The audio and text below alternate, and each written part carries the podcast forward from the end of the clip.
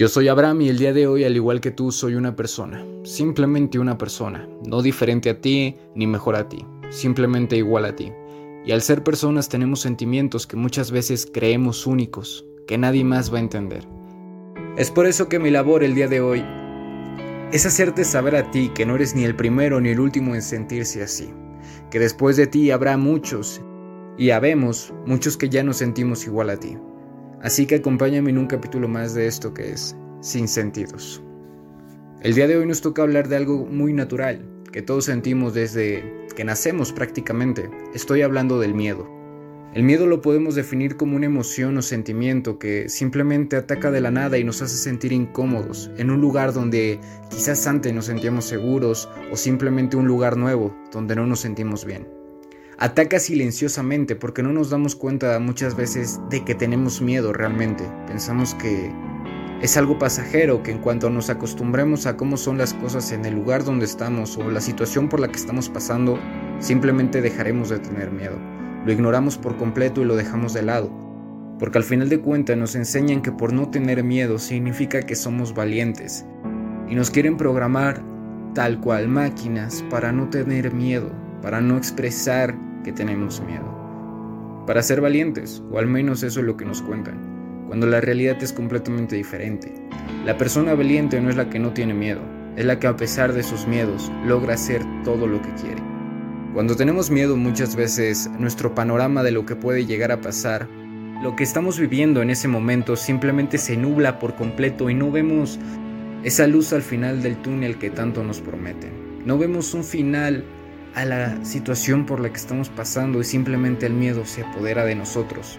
En lo personal puedo describir al miedo como un abrazo silencioso de una persona que no quieres que te abrace, porque ese abrazo no es un abrazo de amistad, no es un abrazo cariñoso, es un abrazo que te consume, que chupa toda tu energía si lo quieres ver así.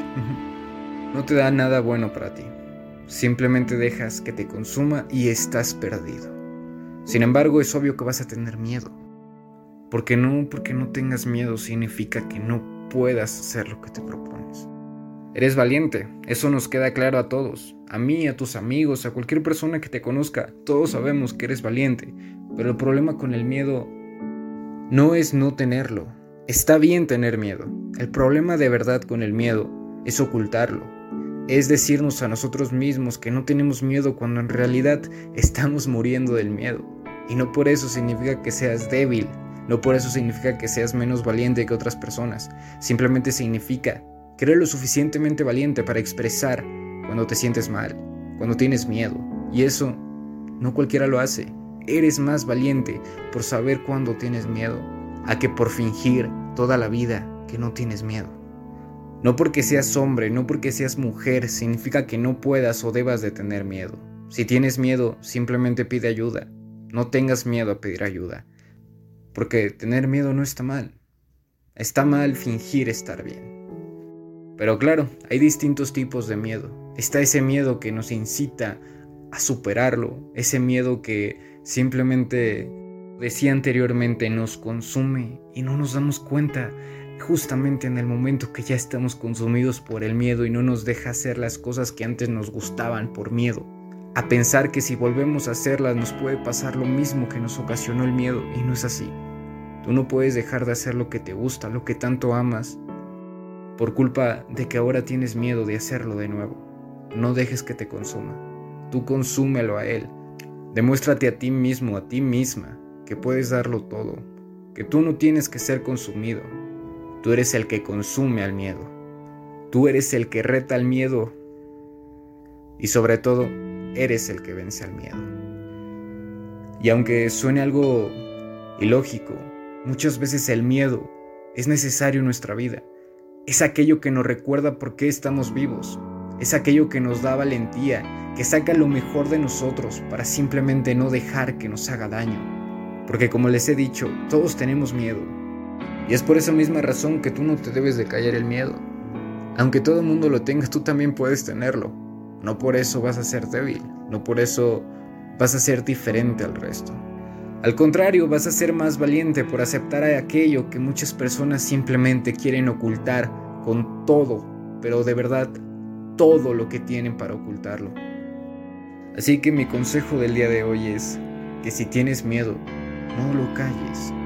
Ven, grítalo. Puedes gritarlo, puedes llorarlo. Los días que tú quieras, porque tampoco es como que lleves prisa para superarlo. Cada persona tiene su propio duelo. Y si tú necesitas meses, necesitas años, está bien. Pero no debes de dejar que te consuma el miedo. Tú eres el que consume el miedo. Tú eres el que vence al miedo. El miedo no te puede vencer a ti, porque el miedo solamente es una emoción. Tú eres la persona que lo maneja y tú eres la persona que decide a partir de cuándo dejar de tener miedo. Vivir con miedo no está mal, pero fingir estar bien a pesar de tener miedo es lo peor que puedes hacer. Porque una cosa es atemorizarte por el miedo y la otra cosa es atemorizarte a ti misma sabiendo que no quieres manejar el miedo. Debes de aprender a manejar el miedo. Debes de aprender a vencer el miedo. Atrévete, deja de verlo como un enemigo que no puedes contra él y aprende a verlo como lo que es. Una barrera que tienes que brincar o destrozar, pero tu camino está justamente detrás de esa barrera. Así que déjame hacerte una pregunta. ¿Vas a dejar que esa barrera interrumpa tu camino? No. No puedes dejar que interrumpa tu camino. Debes de cruzar esa barrera. Yo sé que puedes.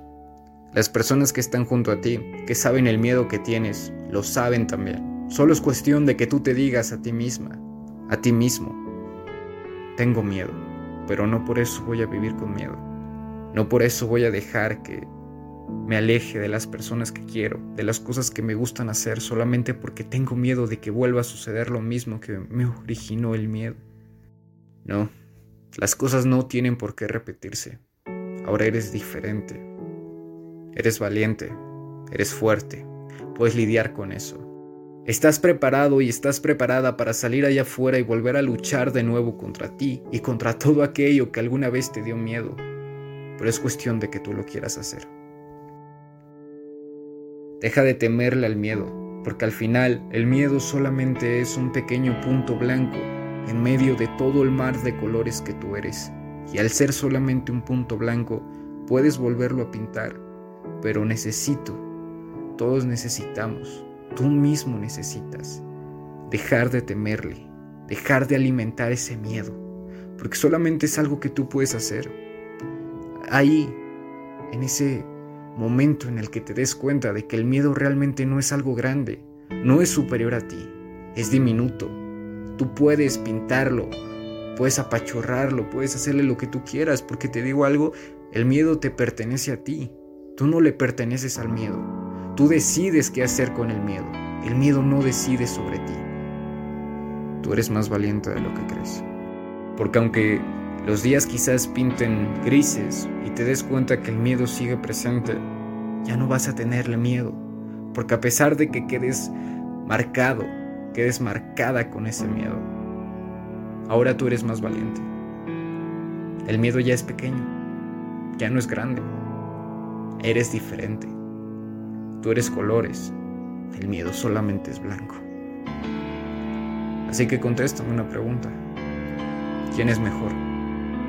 ¿Tú? Que irradias, que estás llena de colores, que estás lleno de colores. O solamente un punto blanco en medio de la nada, que con el paso del tiempo va a desaparecer. Porque yo sinceramente te contesto, tú eres mejor. Jamás dejes que el miedo te consuma. Tú consúmelo a él. Yo soy Abraham Escamilla y esto es todo por el día de hoy. Esto fue Sin Sentidos, un programa dedicado a la superación, a tu propia superación. Y como siempre, yo no te dejo, simplemente te digo, hasta la próxima.